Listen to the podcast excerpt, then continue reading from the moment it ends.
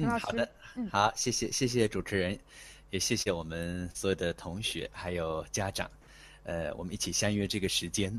那今天呢，我们主要做一件事儿，呃，我们要在现场当场写几篇作文，所以这件事呢，要呃在座的各位同学共同参与，啊，希望我们每一个同学都能把你的最高水平拿出来，我们一起试一试。呃，那在开始创作之前呢，呃，首先呢，我想讲一讲我看到的两类同学，或者说我们身边有这么两类同学，哪两类同学呢？大家可能有有没有注意到，有一类同学书看的非常的多，但是写起作文来啊，却往往呢，呃，也是抓耳挠腮的，一下子找不到好的思路，啊，难下笔。呃，还有一类同学呢，是经历非常的丰富。但是因为呢，他阅读比较少，所以呢，呃，他很难调动有效的词汇来去记录他所经历的事，那也成了作文困难户。那么这两类的同学在我们身边都不少，呃，大家是否有关注？我在寻找作文王国当中啊，有两个主人公，我不知道在座的呃刚才听到的同学当中有没有谁知道这两个主人公是谁？能不能？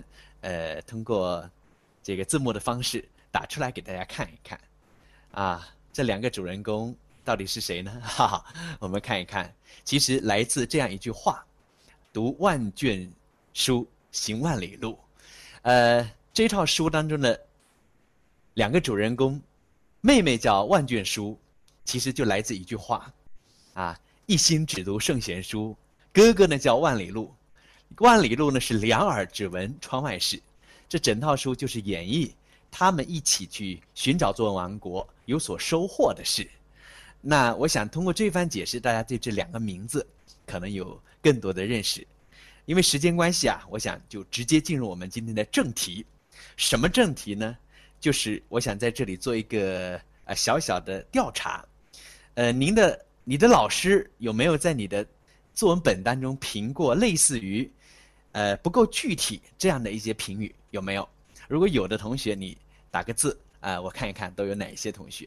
就是你的作文写完了交给老师，呃，老师在作文之后的评语是：哎呀，写的不够具体，这里不够生动，能再生动一些就更好了，能再形象一点更好了，啊，这个部分太短了，太简单了。类似有这样的评语，有吗？啊，很多同学。哎，这里有一些个没有，但其实大部分同学啊都有这样的一些经历。其实话说回来，作文当中最难的，就是如何写具体、写生动。作文的技巧很多，书当中的内容包罗万象。今天啊，咱们只取这最重要的一点：如何写具体生动。呃，先请我们在座的同学们，你们来谈一谈，你认为？如何把作文写得具体生动？刚才也有同学在说细节最难，没错。那么，怎么把细节写好？怎么样才能做到具体生动呢？你发表一下你们的看法。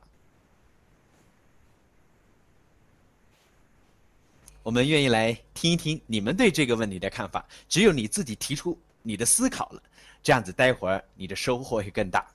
刚才的问题是怎样？能让自己的作文变得具体生动，你有好法子吗？呃，在你们打字的同时呢，我们也回忆一下，其实我们看过的文章当中，你看像朱自清的这个背影，为什么我们能留下那么深的印象？就是因为细节描写非常的具体。刚才啊，不少同学也给出了答案了，有仔细观察的，有把生活感受、阅读联系起来的，哦。还有比喻拟人的，其实倒倒是未必一定要用这些修辞，也能具体生动。当然用上去能用的恰当，那是，呃，画龙点睛了，啊，隐喻、比喻等等，呃，可以说大家各抒己己见，有自己的看法。不过这些看法听起来好像很多，我今天啊把它们总结一下，呃，用一个比较简单的办法，什么办法呢？这个办法来自一句话。这句话来自《心经》，它是这样的：无眼耳鼻舌身意，无色声香味触法。这是讲的是佛教当中不要有这些东西，那我们作文可不行，作文呢偏偏要调动这些东西，要让六根出动，作文就更加具体。如果说写具体有什么秘诀的话，那就是六根出动。什么六根出动呢？我们看一看哪六根，大家看清楚了啊？眼，身体部位，眼其实就是眼睛，它代表的是视觉系统，就是看到的。还有我们的身体部位，耳朵代表听到的，鼻子就是代表嗅觉系统，闻到的；舌头代表味觉系统，尝到的；身就是身体代表触觉系统，你碰到的，比如风吹过，哎，碰。吹拂过你的脸，这个就是触觉系统；意就是大脑的神经意识，代表意识系统。这个就是写好，呃，让作文变得具体生动的法宝。啊，待会儿我们要试一试这个法宝。任何一篇文章用上这个六根，会变得重点突出；原本不具体的文章也会变得具体起来。呃，这样吧，口说无凭，我们试试看。大家先把这六根记住啊，呃，用你的身体部位来记，眼。耳、鼻、舌、身、意，其实就是看到、听到、闻到、尝到、碰到、想到。好，现在大家把这六根牢牢的记在脑海当中。接下来我们要开始现场作文了，请大家做好准备。呃，陈老师在这里要出题目了啊！谁能在最短的时间内写出一篇好文章？当然以口头叙述为主，有思路自然就会写。好的，我们来看一看，用。六根法，写景，写什么？围绕秋天来写文章。呃，大家都知道现在是秋天时节嘛。好，那么现在我们要开始用六根法来写秋天。请问各位，以往老师布置写秋天的时候，你会怎么写？盘活你原有的记忆。呃，我把我的学生的秋天类的作文整理在一起，有这么几种思路。第一种呢，就是参观游览的顺序，啊，呃，今天我来到了哪里？啊，这个地点可能是一片草地，那怎么样？接着我又来到了哪里？最后我又来到了哪里？这个是很常见的秋游时你走过的路径，你按照地点的这个参观的顺序，这是一种很好的写秋天的思路。还有一种呢，空间的顺序，啊，写完果园。写山坡，山坡写完写田野，田野写完写小河，小河写完写蓝天，等等，这个思路也非常棒，也很好。但是今天我都不讲这些思路，我专门讲，即使你不用这些地点，你不用你的参观游览的顺序，你也能写出一篇秋天的好文章。用什么方法呢？就用这六根法，我们一起试一试。好，我这篇文章六根，每个根我做一段。我这一篇秋天的文章就六个自然段。第一段，我写我看到的秋天。同学们每人一句，看一看我们是否能把这篇文章写好。呃，比如说秋天，你看到的只用视觉系统感受到的是什么？啊，请大家把你的这个思考可以打出来。很好，我们看到。啊，第一个同学，也许连在一起就是很妙的一段话哦。我看到枫叶落下来了，我给你补充一下，如果能再多一些颜色上的这个感觉，形状上的这个感觉，那么你这句话给人的一种想象的空间就更大了。好，枫叶落下来，树叶变黄，其实可以结合在一起。啊，很多树叶变黄了，枫叶变红了，然后啊，飘飘悠悠的落下来。你看，这是我们看到的，看到的有颜色，有形状。好，凉爽的秋风，我们可以建建议不放在这个部分，因为它是身体感受到的。啊，有看到金黄的稻谷一堆堆，我很欣赏这个。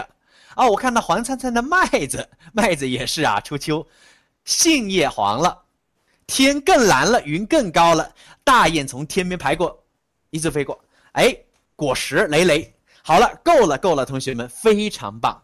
你看，这些是我们看到的。当然，我们如果是刚才是我们这么多人一起来完成这篇作文的第一段，呃，已经过量了，太多了。如果你自己写，完全没必要这么多景物。你选两到三种。第一自然段，眼睛看到的秋天搞定。我建议你可以写天的蓝，可以写稻谷的金黄，可以写枫叶的火红，由这个上到下，然后颜色上有区分，这样子呢，我们眼前的这个画面就更加绚烂、更漂亮了。好，第一段顺利通过，谢谢所有参与的同学。接下来难度会加大，因为看到的比较容易。我第二自然段，我用什么感受秋天？大家说一说。前面视觉系统我用过了，现在第二段我要换一个，对，听觉系统。好，这个难度比看来的大一点了。现在请问，第二段我该怎么构思？秋天你能听到的是什么？我们也来一起完成。市场上卖菜的便宜了 啊！你说叫卖声，这个不，这个还不是很理想。继续，好的，我们看到非常妙的，有枫叶沙沙响。对，你可以用一个过渡，站在枫树底下，风儿吹过，那枫叶发出沙沙的声响。好，这是非常妙的第二自然段的第一句，侧耳倾听，还有秋虫的呢喃，多好的一个词啊！风吹过树林，又是发出怎样的声音？这时候是盘活你拟声词的时候了，拟声词的时候了。好，树叶的声响，秋虫的呢喃，还有吗？哎，回到夜晚吧，大家看想一想，秋天的夜晚，秋天的夜晚还有哪些？啊，小昆虫啊，它们，哎，知了可不在秋天了，知了是夏天，蟋蟀，是吗？秋天的夜晚，那些秋虫，秋虫是呃，它的叫声是很能作为素材的，那种静静的聆听夜晚蛐蛐的鸣叫，啊，还有大雁，大雁可不叫唧唧，这个这个拟声词换一换啊，但是蛐蛐确实，你想，刚才我们把这么多种动昆虫当中挑选两到三种，你看一下子我们第二自然段听觉。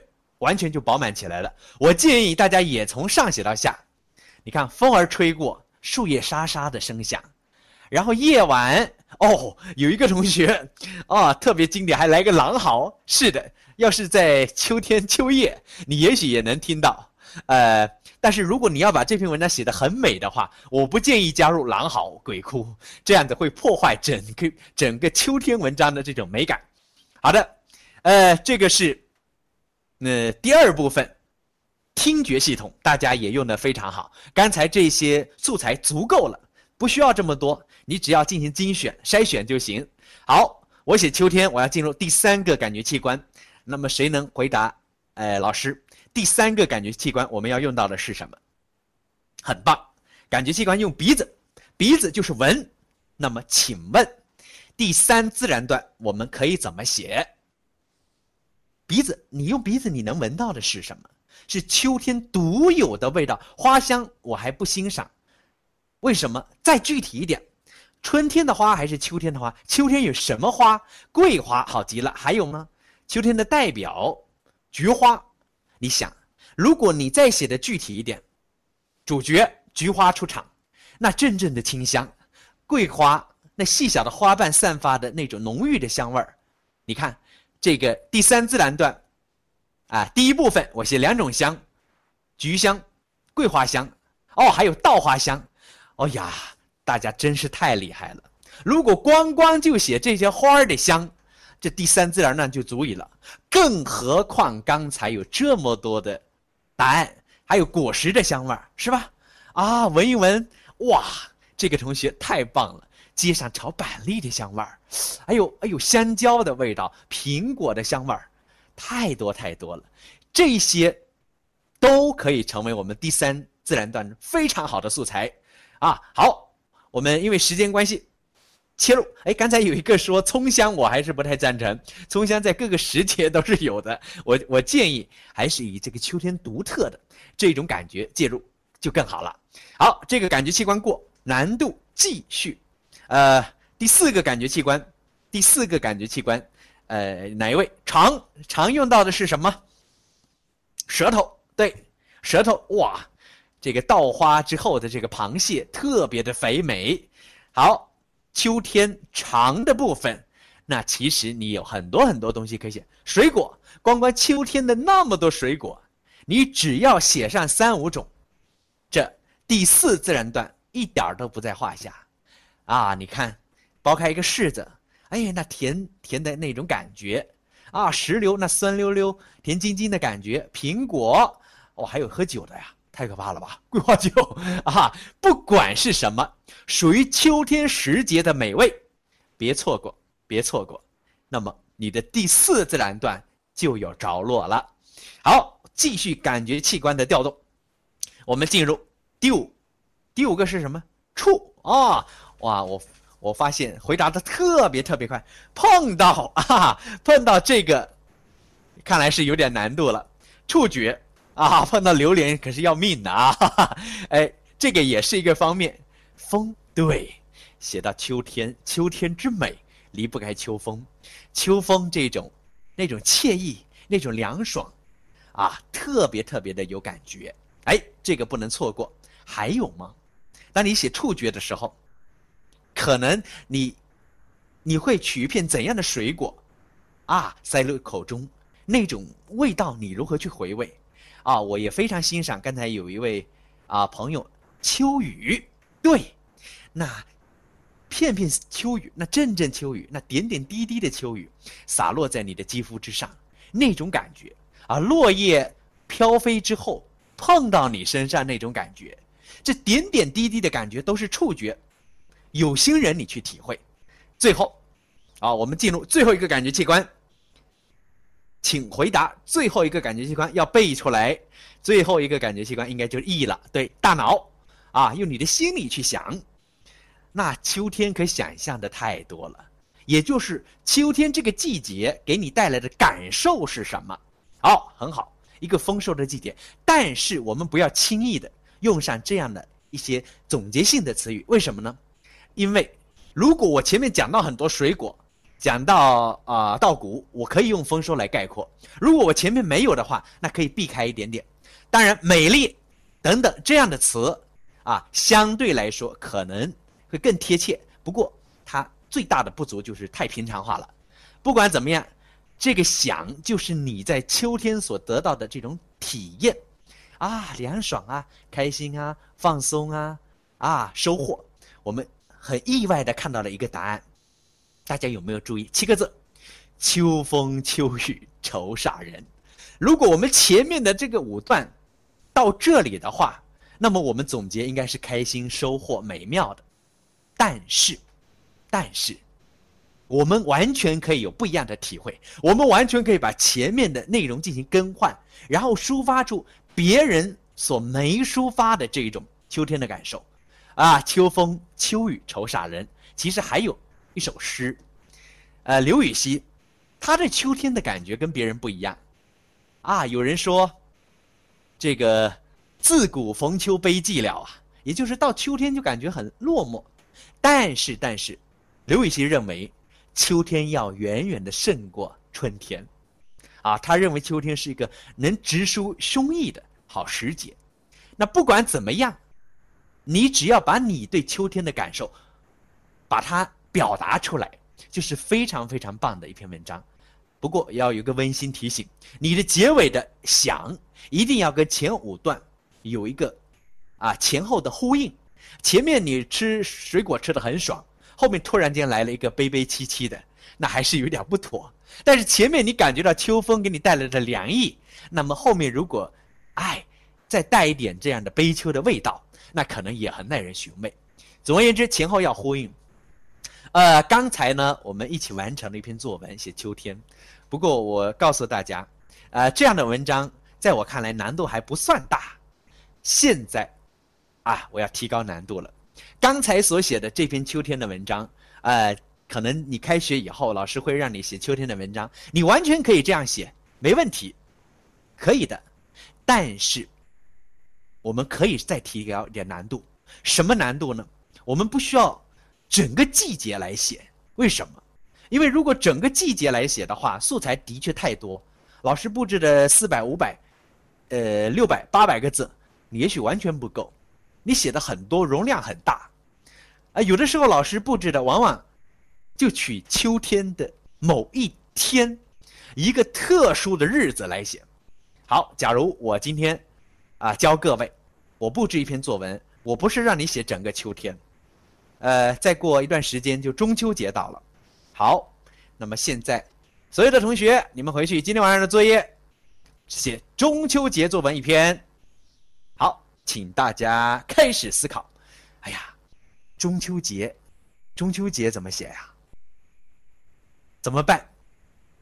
别忘了，还是回到我们的六根法，还是把六根法这根这个法宝抓住。你写什么节都不怕，别说它一个中秋节。好，现在我们一起来完成，就光关中秋节这篇文章怎么完成？同样也用六根法。首先，我们想到这么多感觉器官了，现在我们要把这这么多感觉器官用到哪里去？首先要有一个简单的思路，什么思路呢？我建议大家可以，啊，呃，可以用一个思路，比如我大概在中秋节要完成参与的几件事，比如中秋节团圆，这个是第一件事，啊，中秋节大家都在聚在一起啊，团圆这个可以作为第一件事。那么第二件事呢，我们还可以刚才很多同学都说。这个吃月饼，这个也是一个。那么第三个，我们还可以写点什么呢？哦，有闲情逸致，赏赏月，赏月。假如就这么三个，好，我就写三段话，我也可能成为一篇写中秋节的好文章。不信，我们一起来感受一下。好，假如我就选团圆，就选吃月饼。就选赏月，那我们我们现在一段一段来，团圆这个部分，请问大家是用六根当中的哪一些感觉系系统去写？看，看到那么多未见的家人，有的人家里有，有的人家里没有，呃，看来有的时候也不是所有的六根的系统都能用到哦。好了，刚才有一个很好的答案。团圆的时候长，咱们中国人一团圆在一起吃肯定是少不了的了，所以尝写菜的色香味儿，这个不能少。好极了，团圆离不开团圆饭嘛，啊，中秋也有团圆饭的，哎，你可以写几道菜，这个菜跟平常日子的不同，你看这个菜的颜色怎么搭配的，这是看到的吧？哎，这个菜冒出的香味儿是什么样的？这是闻到的吧？夹一口送入口中，什么味道？这个是尝到的吧？当然，啊，你看，至少用到了这个三个色香味儿。首先在团圆这个板块就可以体现了，也就是看的、闻的、尝的这三根，你先用，不一定说六根一定在一段当中体现。当然，我在这里提醒大家，听的你要用上，因为团圆的时节啊，往往大家都会聊很多话题，这个话题当中有秋天的收获啊，有对接下来的祝福等等等等。这个时候，我建议大家，你就可以适当的这个加入听，比如长辈对晚辈说的话，你有哪一些话是特别特别重要的，你可以把人物语言直接记录下来啊，这个就是团圆当中不可少的。所以团圆这个部分，有可口的饭菜，你可以动用的感觉器官是看、尝、碰。当然，更多的你可以写祝福，可以写你们团员之间这种分别之后的这种啊思念，可以写长辈对晚辈的祝福，晚辈对长辈的祝福。那么这些语言你都可以，经典的语言你可以原原本本的摘录下来的，不要让你的团员变得，呃，没有声音的那种感觉。团圆应该是热闹的，有菜的香味儿啊，还有人声鼎沸的那种热闹的气氛，你要还原出来。好，你看第一部分我们讲到了这个团圆，就可以至少用到四个感觉器官。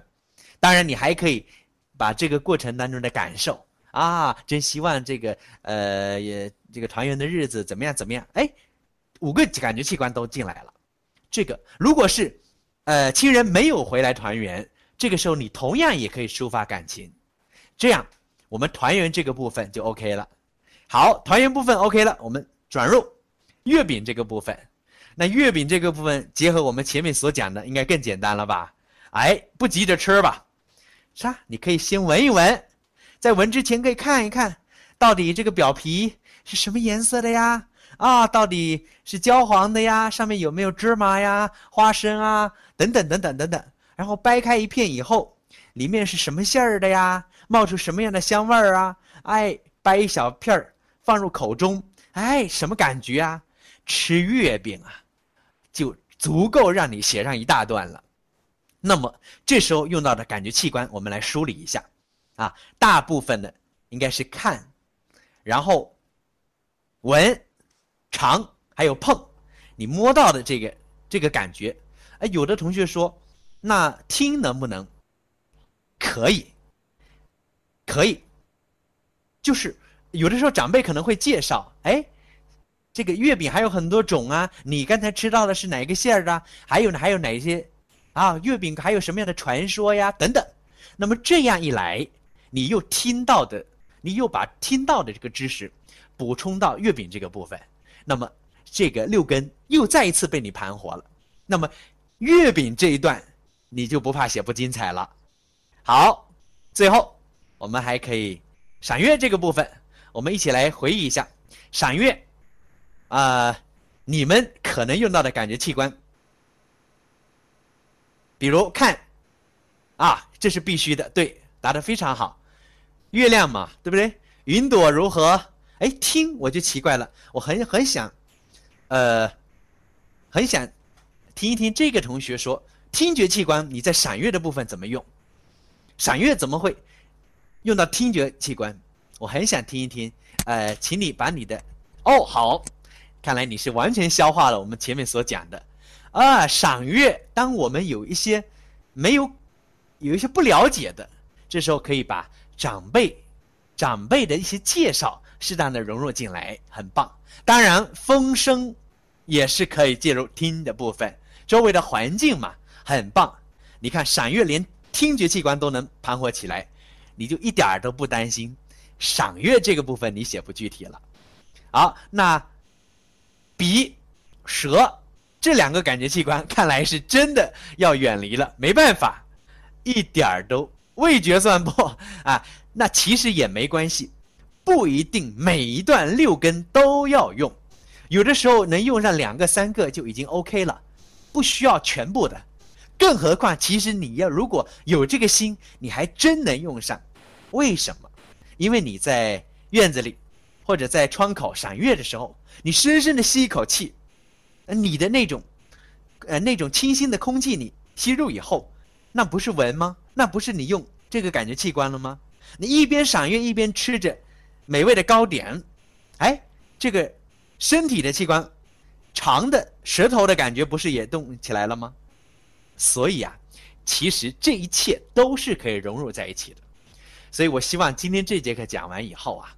我们所有的同学，不管面对任何的，啊一个经历，或者任何的一处景观，你都能不断的去运用你的六根，利运用老天赐予你的这么多身体感觉，啊感觉器官，你去盘活它们，那这样呢，你的作文就不再犯啊不具体的毛病，啊重点不突出的毛病，不生动，一定是让人越来越爱看的。呃，最后，如果有还有点时间，我们还可以简单聊一聊，用同样的方法，我们再巩固一下吧。刚才已经写了两篇了，一篇秋天，一篇中秋。同样的方法，我刚才随便，啊，请大家看一个大扫除。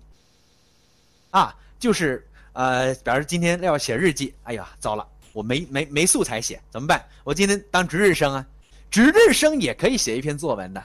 不信，我们来试试看。就这个，呃，别说大扫除吧，就是。做值日，也可以写，怎么写？看到的，啊，你可以围绕今天这个地板如何，黑板如何，桌椅摆的如何，是吧？扫把、拖把摆放的位置如何？OK，你看这些看到的，你在动手之前看到的，先做一番描述，把那个垃圾场。哈哈，给他描述一下刚才讲到的图书角，对这些书乱七八糟的啊，各种姿势都有。好，在做值日之前，把你所看到的这些情景，你先做一个描述，OK 了。看这个感觉器官过，接着你还可以继续动用感觉器官。现在你可以可能就可以开始动手了。这动手，也许你有同伴，你可以用到听觉器官。那么，听觉器官可以怎么盘活？比如说，你们有几个人面对这么多的垃圾，如何进行分工？有没有不同的意见？这个分工所需要用到的语言，这个其实就是一种声响了。你看，这不是听觉器官又上来了吗？当然，这个可以略显次要一点。好，在进一步打扫的过程当中，还可以用到哪些感觉器官？大家可以把你的思考啊，通过打字的方式说一说，我们聊一聊，一篇文章就出来了。啊，嗅觉、触觉都有啊，嗅觉最多了。是吧？你可以特写一个哇，某人的垃，某人的这个抽屉，不得了啊，垃圾的臭味啊，刚这个啊，可能是昨天的酸奶还放在里头，哇，还有一个同学准备写汗臭味儿，可以的，没问题，因为你是值日生嘛。你看这样的话，你整个嗅的嗅觉你就被盘活起来了啊，一边挥洒着这个臭汗。一边还要整理那个同学抽屉里昨天的酸奶，哎，值日生命运怎么这么惨呢？哎，触觉，触觉怎么办？灰尘，对，当你一扫把过去，尘土飞扬，赶紧捂住口鼻。哎呀，这么辛苦了，然后跟同学还不忘打打闹闹啊，灰头灰脸的，等等等等等等，你想，以后啊。不要说我没作文素材，就假如我们今天就写那么一个做值日，你把你用六根所感受到的都写下来，足够成为一篇优秀的作文了。我曾经见过一篇中考的满分作文，就是写啊劳动真快乐，就是写一个呃大扫除的场面，它分为了不同的区域啊，做黑板卫生的同学怎么办？墙壁卫生的怎么办？啊，窗户的怎么办？好了，把这些感觉器官都盘活起来，好了，一篇好文章就出来了。所以，如果你能真正的用好老天赐予你的这些宝贝，每个人都有的宝贝，老天对每个人都是公平的。你用好它，不要让它沉寂、沉寂再沉寂，那么你就等于盘活了你自己的啊作文宝藏。那么。你写起作文来将不再是难事。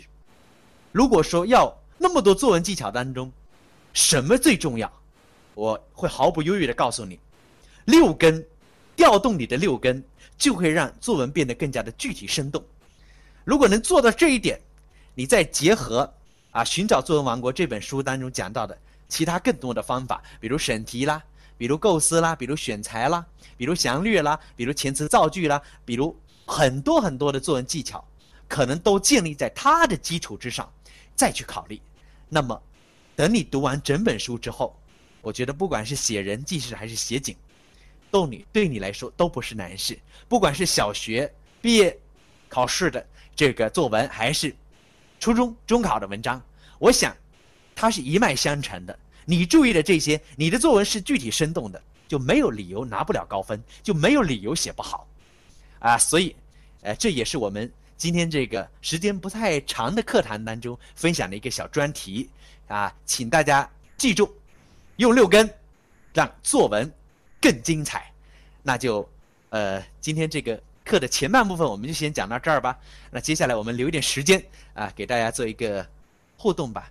啊，谢谢同学们，谢谢。嗯，好的。那相信大家今天听了我们。陈老师短短的半节课已经被老师给，对，短短的半个小时也已经被老师的一些呃教授的方法、步步引导的方式给倾倒了，是吧？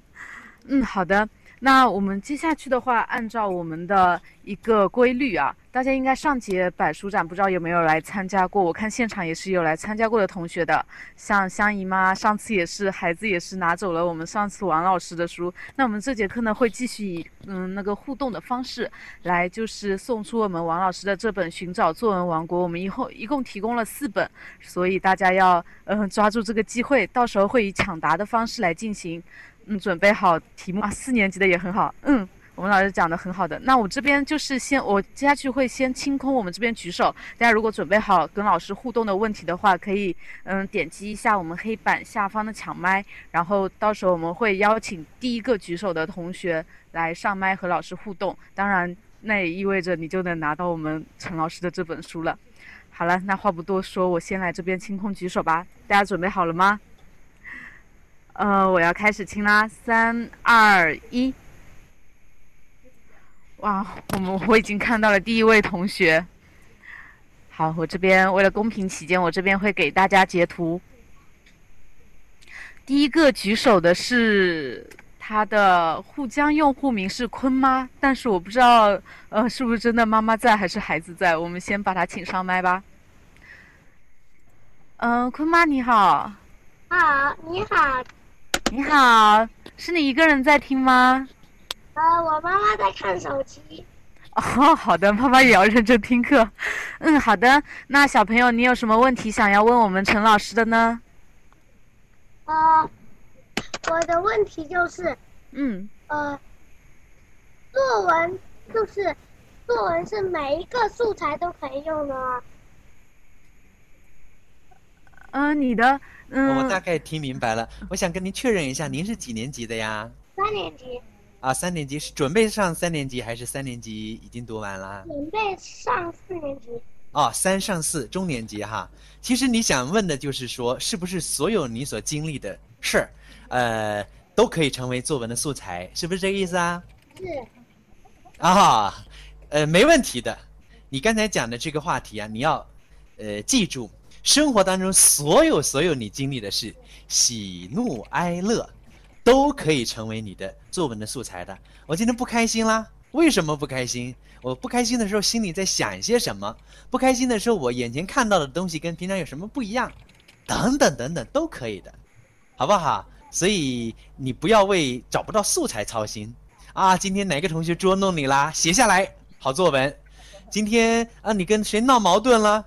还可以写下来，你可以把呃把对他，嗯呃，你认为他很好的理由写下来，你也可以把对某个同学印象不好的理由写下来，这些都可以成为你的作文的素材，没问题的。你这个思考很很棒的，好吗？嗯，到了。嗯，作文都素材很多的，好吗？嗯，当然我这里还有一个建议就是，呃，希望你能多，呃，呃找机会。可以多去经历一些事儿。那一般来说，我们同学很多待在家里的，那么我就要提醒你了，以后你们的作文素材可能会越变越少。反倒是那些啊 爱出去跟朋友玩的呀，然后呃爱去学一些东西，比如学游泳啊啊学轮滑呀，学一些本领的，学钢琴啊，他们在这个过程当中的体验，可能就会比其他同学要多。所以你的生活有多精彩，你的作文就一定有多精彩。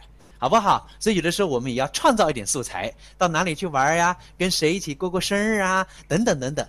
生活当中有很多呃素材是你自己去创造的啊，你不要去等素材，好不好？当然等着也有素材，因为你的你在思考的过程当中本来也是一篇作文。好，嗯，嗯，好的。那我们谢谢这位小朋友的嗯提问。那我们接下去下去之后，可以让妈妈把你的一个收件信息发给我，这边我就会把陈老师的这本书寄给你。呃，可以多学学老师书里面的万万里路，我记得是叫这个名 字。对，老师也让你可以多多去出去走走，去寻找生活中的素材。那也希望接下去你写作文能够越来越好，好吗？嗯，好的。谢谢老师。嗯，不客气。嗯。嗯，好的，那我这边就先把你叫麦，嗯嗯，放下麦了。那边上的妈妈，嗯，稍后把你的地址什么发给我就可以了。好的，那我们这边第一本书已经送出去了，得到的是我们即将上四年级的嗯坤同学。那这边的话，我们第二轮也马上要开始了，大家有准备好吗？我这边还是会会先继续清清空这个举手，那这个时候也考验到大家家里面的那个网速了。好了，我这边要开始点，嗯，点击清空举手了。大家可以抓紧把你的鼠标放到黑板下方的举手按钮那边。好的，那我这边要开始了，三二一。哇，哦，速度真的非常快，一瞬间就有十位同学了。那我们看一下第一个，第一个同学呢是派斯提，哦，这个名字很特别。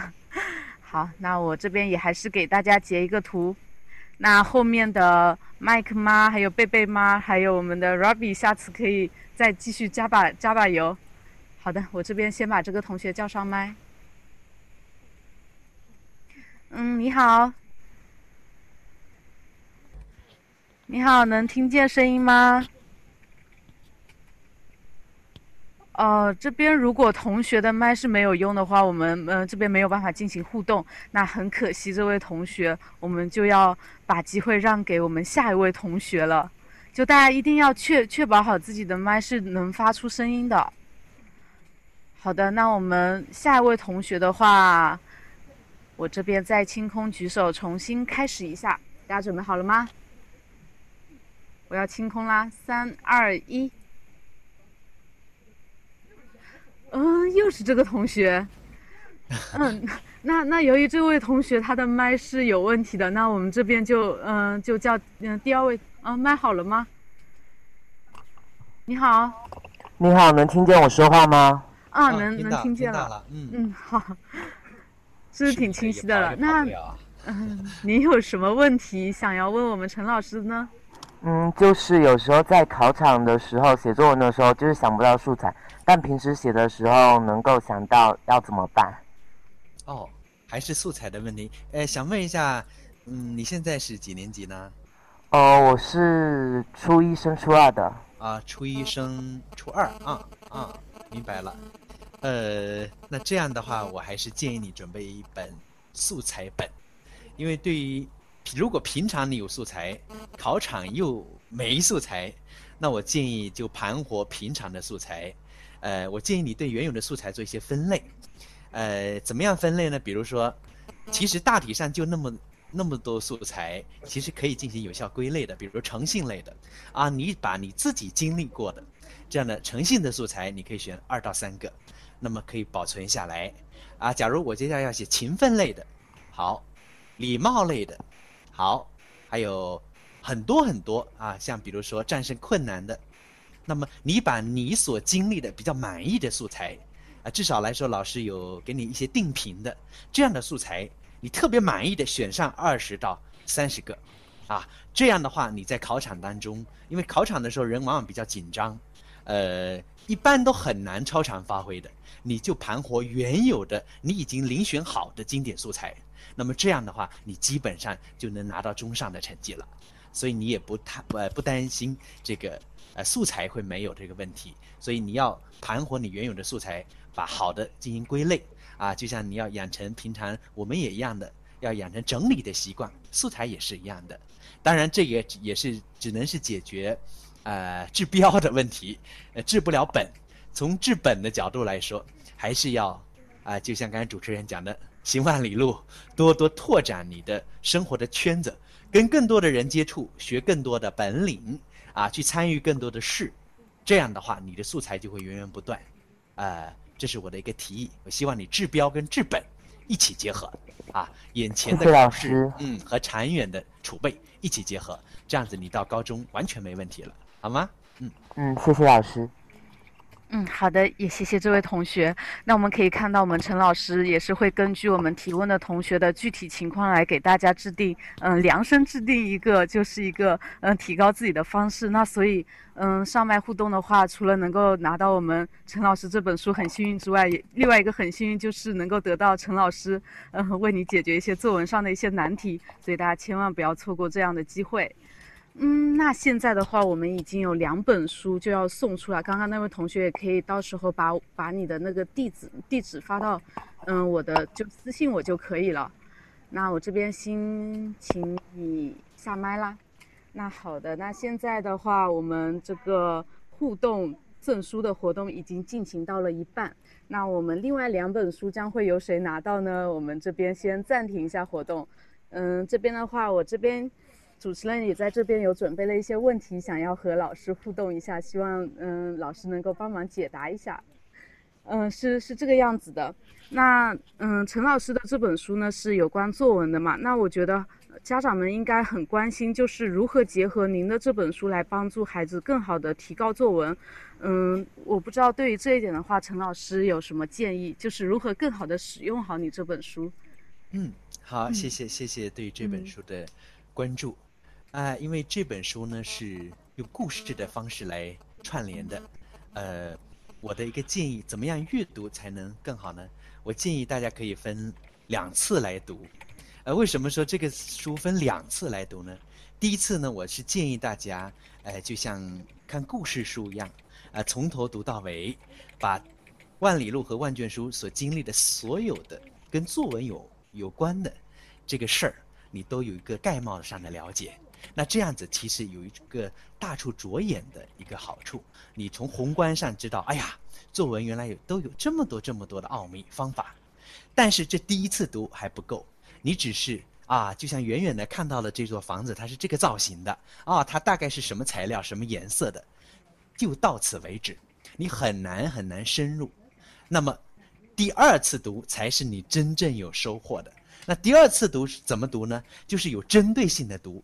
当你的作文遇到困惑的时候，啊，遇到疑问的时候，你可以把它作为一本参考书来读。所以这本书啊，它也叫作文词典。词典，词典，顾名思义，就是在你需要的时候，它能帮你解答一些问题。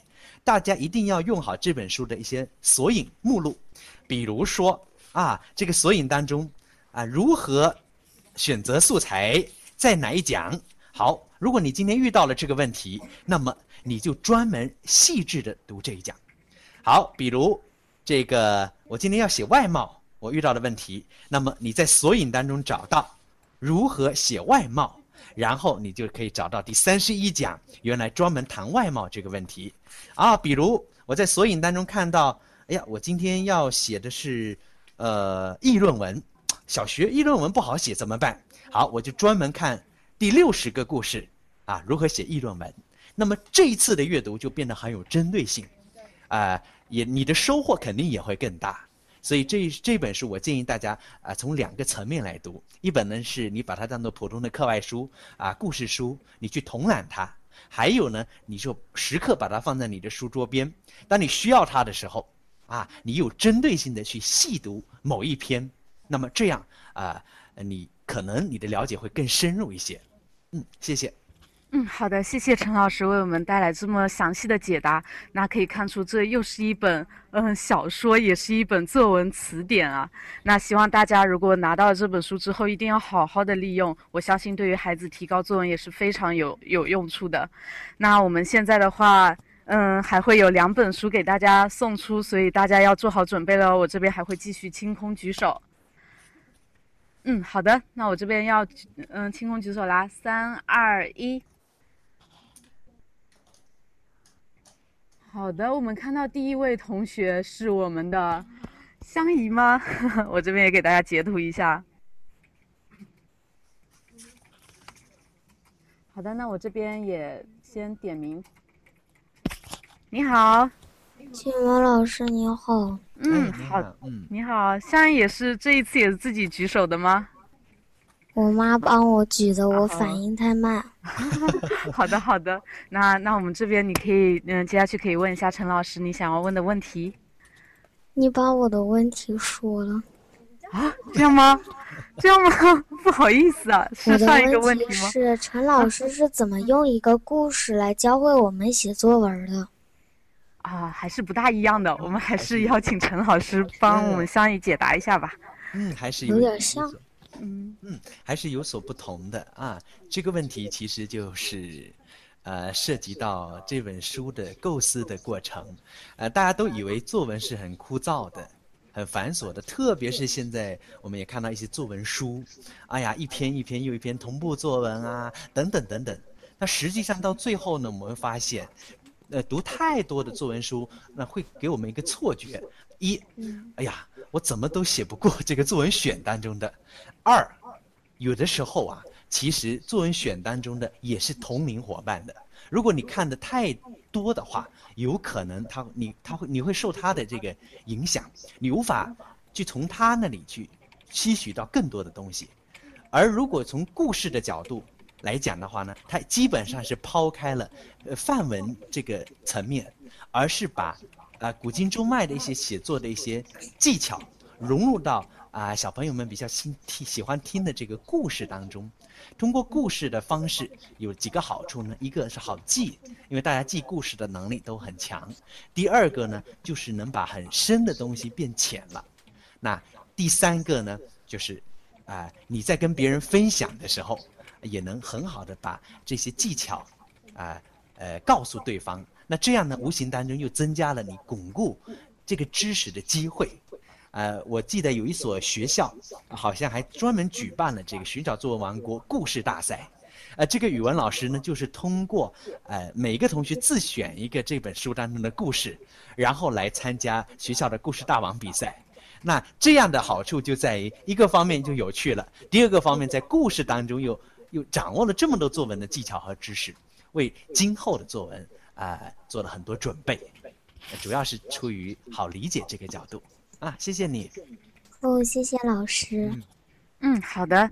那我们相宜也是非速度非常的快，我们第二次拿到我们的这个证书啦。那你嗯，那个地址的话就不用重复再发我了。我们下去之后可以嗯好好看看这本书，好好提高自己的作文，可以吗？谢谢。嗯，不客气。好的，那我这边就先把你叫叫下麦啦。嗯。好的，那我们到现在为止已经送出了三本书，我们还会有最后一个名额，呃，不知道大家准备的怎么样了呢？那除了这个证书之外，大家其实如果还有问题的话，还是可以继续的举手来问我们老师。嗯，老师来上一次公开课也是嗯非常的难得的，大家要把握好这次机会。嗯，好的，那我这边在清空举手，大家准做好准备，三二一。呃，这边，这边派斯提同学呢也已经拿到这本书了，我们就不重复送出了。那我们就，嗯，对，好，那我们下一位抢到的同学，我看一下，哇，是我的 Rabi。好的，我这边截图给大家看一下，哇，Rabi 也是速度非常的快。那我这边先把你叫上麦。你好。嗯，你好。啊，你那边声音有点轻哦，嗯，可以调响一点，可以听到吗？嗯，现在可以了。那你如果有什么问题，嗯，想问老师的话，现在就可以问啦。嗯，好，那个老师，嗯，就是那个也是关于那个作文的题材的问题。之前你说那个呃，有篇满分作文是写的是那个大扫除，对，对，我们老师就是跟我们说，这这种作文这种的题材都是属于比较。比较古老的题材，他让我们非得让我们写新颖的题材。呃，请问你几年级啦？嗯，我在上就上六年级了。啊，上准备上六年级是吗？嗯。哦，好的好的。哎，你你老师很有意思的，其实他的呃讲话也是很有道理的。呃，为什么呢？我们要分两个层面来考虑问题。呃，作文无外乎几种，就是老题材写出新意来。还有一个是新题材又有新意，另外一个是老题材再加老水平，那也就是说，老师最担心的是，你又是老题材又没写出好的水平，这才是最可怕的。那如果说老的题材你能像我们今天所讲的，你能把它写得很生动，一点问题都没有。我们说母爱是一个很老很老的主题，但是古往今来。有那么多经典的文章，如果不能写的话，那那么多经典又从何而来呢？再老的题材它都有可写的空间。那么可能只有一个原因，我们没把老题材写好，所以只能在老题材上啊进行突破，希望用新的题材来吸引眼球，以遮盖一下我们呃并不太高明的写法。啊，所以我想大家可以综合的去看问这个问题。如果老题材你有把握写出新意来，可以一试；如果老题材没有什么突破，那不妨选新题材。那么可能你在写作上会更占更占优势一点。啊，您老师讲的也是很有道理的。啊，因为作为考试来说，毕竟夺人眼球也很重要。当你对自己的内功还不够有把握的时候，安全入线。啊，所以你可以综合参考一下大家的意见，好不好？那老师，那个，我觉得就是我们找题材，我感觉现在找题材找的比较难呀。找什么？找资料吗？嗯，找那些题材，就是经常写作文就是想不出题材来。呃，你能举个例子吗？比如说哪一次老师布置什么，嗯，什么内容，然后你你找不到写作的素材？嗯，就是比如说老师有一次好像是写了呃春节。哦，春节，春春节，然后春节，然后老师就是说什么什么就是吃的那些东西啊，什么贴的窗花呀，什么都不要写，之前都写过了。那老师要大家写什么？那只剩压岁钱了。哦，压岁钱不能写。哦，那你不是把春节所有的年味儿都排除在外了吗？那那请问春节写什么呀？就是当时想了半天想不到嘛。那你唯一能想到的有吗？嗯，最后还是写的那些东西，然后就被老师说了一下。哈哈哈，明白了。呃，要判断一个素材好不好，其实最重要的是它符合不符合这个主题。呃，写春节，你说呃写烟花也好，写团圆呃团圆饭也好，呃写压岁钱也好，这些本没有错。老师为什么？不希望你们写呢，就是你们无法写出它的本身的这个内涵、这个含义来，所以这是老师的这个担心而已。其实是可以写的，你不用担心。如果你一味的去排除它，你反而变得没什么东西可写了。你不妨选中其中的一个方面，哪怕就是一次放烟花，那么你可以把啊原来不敢放。到后来怎么样放的很好，然后烟花给你的过程的这种感受，关键的就是这个老素材，还是回到原来的问题，老素材你如何发现？如果你在放烟花的过程当中，你有了收获，你有了感悟，而这个感悟是别人所没有的，你可能感悟到美好只是瞬间的，那么老师也会吓了一跳，哇，老素材，但是是很好的创意，那么以后他也许就不会说，哎呀，你们不能写放烟花了。啊，也许团圆当中某一个人没有到位，你感受到的团圆当中的遗憾啊，你会发现，生活当中其实也是有很多遗憾的。但是这个遗憾，要我们去弥补或者去怎么样？哎，又是一个新的创意。所以利益不同，啊，其实这个可以弥补素材的这种啊成就。所以别担心，老师只是怕你老素材在用老写法。如果你能有新写法，能用六根的呃方法把它写的具体一点。啊，我相信老师也会给您高分的，好不好？你放心好了。嗯嗯，谢谢老师。嗯嗯，好的。那我们呃，Rabi 同学是根据自己平时写作文遇到的一些困惑，向老师提出了嗯这样两个问题。相信现场的同学也是受益匪浅啊。那我们现在的话是最后。就四本书都已经送出了，但是由于考虑到真的还有很多的同学久久的举着手不愿放下，那我们在这边的话再新增一本书，那大家真的最后的机会要好好把握。好的，我这边开始清空举手啦。嗯，我们这边陈老师有说到接下去还会推出新的系列，大家可以多多关注一下。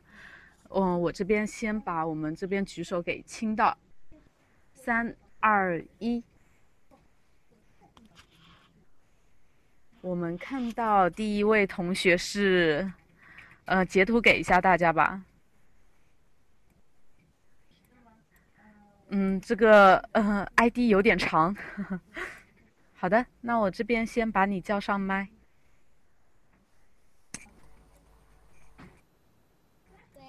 你好。你好。你那边声音有点轻哦。你好。嗯，陈老师能听得清楚吗？呃，有点小，声音有点小。呃，能不能再调整一下呢？喂啊，你好，喂，听得见嗯吗？好多了。嗯嗯嗯，听得见了。嗯，嗯，好的，我给闺女说。嗯，好，就是你好，写作文的时，陈老师好，啊，声音能大一点吗？可以。嗯，请你再大点声啊。嗯，好的。就是每次写作文的时候，妈妈说我写的那些词都有点，那都都有点像咱们说的说的普通话。妈妈让我写书面语，要写成书面语，但是我不太会写，应该怎么写呢？哦，就是口头语言要转化成作文语言，你觉得比较难，对不对？是的，哦，你几年级啦？马上上三年级。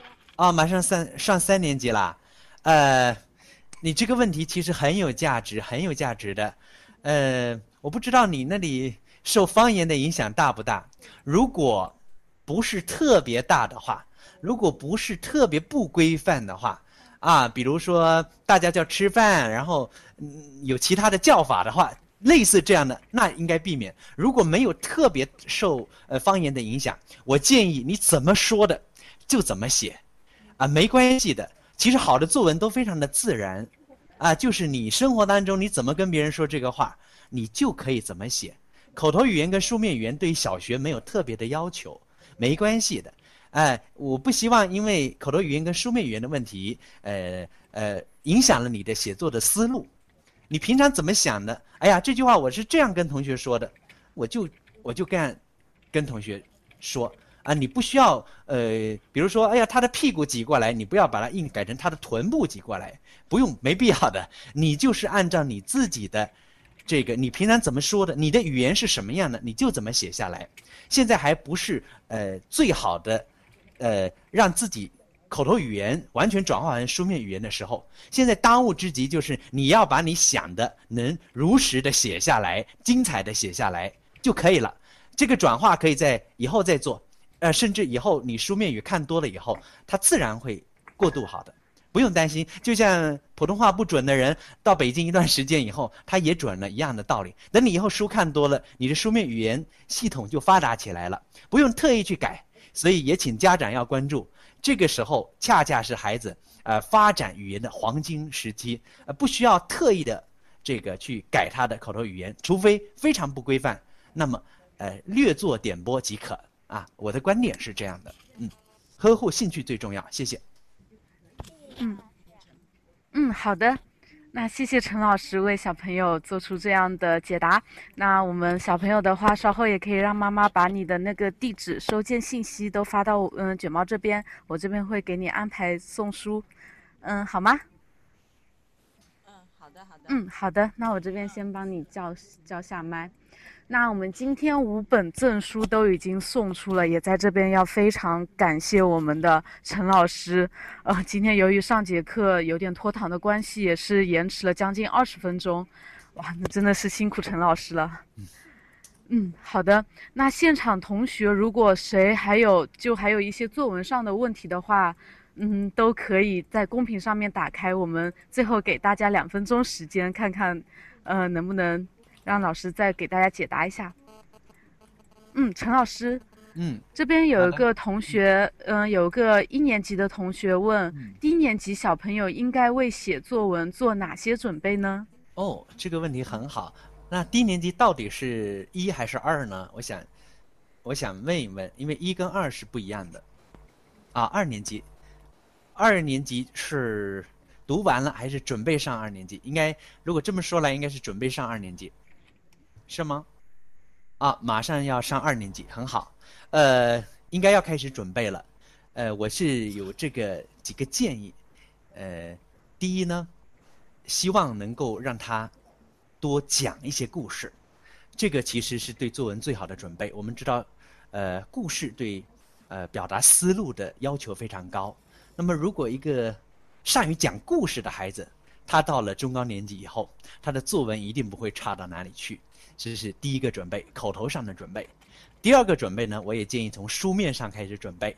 那么，因为现在才还在学汉语拼音的阶段，很多字可能不会写，没有关系，每天可以动笔写几句话。哎呀，今天我看到了什么？它是什么颜色的呀？什么气味啊？啊，我手摸上去什么感觉呀？你就教他用我们今天讲的六根法。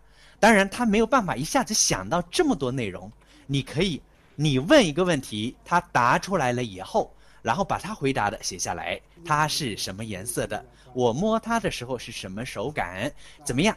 啊，这时候家长可以起到帮助的作用。啊，你问一个问题，他答一个问题，答完写下来，你再问一个问题，他再写。如果遇到不会写的字怎么办？除了用拼音替代之外，还可以把这个物体画下来。啊，比如写到电脑，啊，这个不会写怎么办？好，我画一个方框形等等。那么主要是呵护他这个表达的兴趣，啊，从口头和书面两个方面来共同准备。我想到这个中高年级。写起作文问题不大，最关键的是一定要问的有技巧，呃，是问的什么技巧呢？要调动他的各种感觉器官。那这样的话呢，到中高年级以后，他的整个思路会比较拓展。那这样的话，他很能呃能比较顺利就呃接轨。所以希望这两个建议能给你有所帮助啊！谢谢谢谢。嗯，好的，那非常感谢陈老师为大家解答。那我们这边再再给大家最后一个问题。那老师这边有一个家长问到，如何理清文章的脉络？有什么好的方式呢？孩子是下半年三年级。嗯，下半年三年级理清文章的脉络，呃，不要着急。嗯，文章理脉络其实是。最难的，呃，我们在《寻找作文王国》这本书当中也有写到，其实就是构思。构思现在最流行的就是脑图法，就是把你要完成的这篇作文的脉络变成几个关键词，然后用脑图的方式呈现出来，一目了然。但是我不建议在三年级的时候，哎，或者四年级也也也不建议，只要中年级一般都不建议太早的这个介入脉络的问题。呃，我是建议中年级的文章，如果按国家的要求来说，就是把它写具体，啊，他能把一样东西写具体，把一个一样东西写得很生动就可以了。你太早的介入到篇章谋篇布局，那么反而他这个具体的这个问题没解决啊，以后你会看到流水账啊，他的文章。可能这个脉络很清楚，我先来到哪里，接着来，最后来到哪里很清楚，但是没有一个地方停留的，呃，很精彩。那么这个恰恰是我们最担心的。所以一般我们在作文训练当中，中作文的，只是我们现在无意中拔高了，这并不好。这个年级就是应该让他把段落写具体，最好的方法就是用六根把它展开，比如写春，呃，比如写中秋。你就不需要又写赏月啦，哎，又写这个团圆啦，又写吃月饼了，不用了。对于二上三，你只要让他完成一个吃月饼的过程，你把你讲的我所有的一切都围绕月饼展开，啊，那么就是一篇很好的文章了。等这些积累足够的时候，到时候只要稍微一串，到了呃高年级以后，他的抽象思维达到一定程度的时候，他自然会把你串联起来。所以现在当务之急就是文章具体生动。啊，暂不考虑线索的问题。嗯，谢谢。嗯，好的，谢谢陈老师。那今天陈老师也是，呃，非常的辛苦。现在都已经九点钟了，那我们在这边先感谢一下陈老师为我们带来这么精彩的一节公开课。老师辛苦了。好，也谢谢大家，希望有机会再跟大家分享。谢谢，谢谢，谢谢大家。嗯，那大家，嗯，如果对老师的书感兴趣，都可以去网上去当当网之类的地方都是有的，大家可以自己去看一下。那如果嗯还有什么问题想要问陈老师，或者想跟老师互动的话，都可以关注一下我们陈志文老师的部落主页，然后跟老师留留言之类的。那我们今天再次感谢我们陈老师陪我陪了我们这么久。那老师可以，嗯，好，老师早点休息。嗯，好的，嗯，老师再见。嗯，好的，那今天的这节公开课也就结束了。然后在课程的最后呢，还是要和大家说说我们的大语文百书展。那我们大语文百书展除了我们今天的这个活动的，今天的陈志文老师这一节的话，还是有其他我们邀请的著名作家，比如说我们的杨鹏老师，相信杨鹏老师很多人都知道的。然后还有还有我们的郭初阳老师，都是一些非常有名的一些作家。那我这边把这些老师的大语文百书展系列的公开课链接给到大家，大家稍等一下。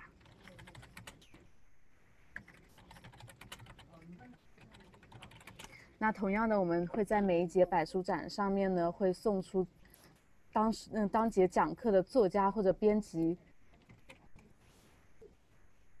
编辑给大家提供的书。那所以今天如果没有抢到我们的嗯这个陈老师的书的话，大家也不用泄气，我们接下去的话可以继续参与。好，这边我已经把链接发到公屏上面了，大家可以嗯打开这个链接。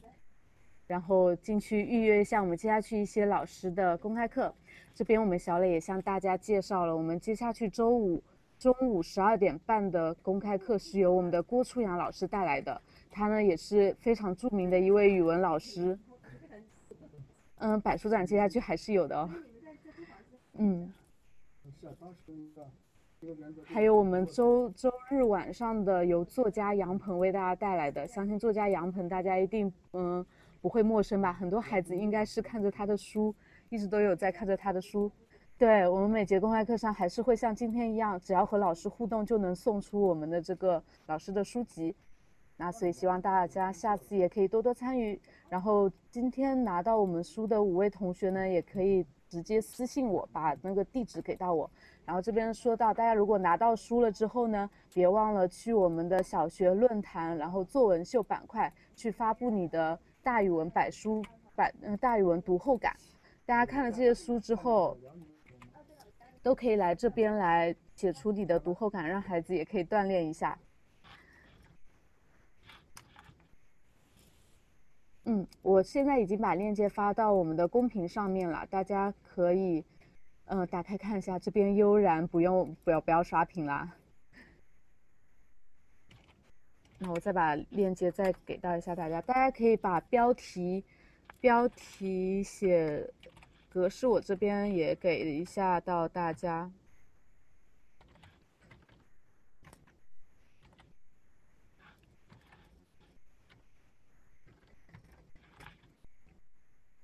标题格式的话，大家只要在嗯自己的作文题目前面带上大语文读后感就可以了。到时候我们也会把大家的一些读后感收集起来，然后在我们的频道做一个专题给大家展示。然后也嗯有机会的话，也会把大家的读后感反馈到老师。嗯，好的，那我们今天公开课到这里就。结束了，希望我们接下去的其他大元百书展公开课，大家还是能继续关注，期待下一次见到大家。嗯，好。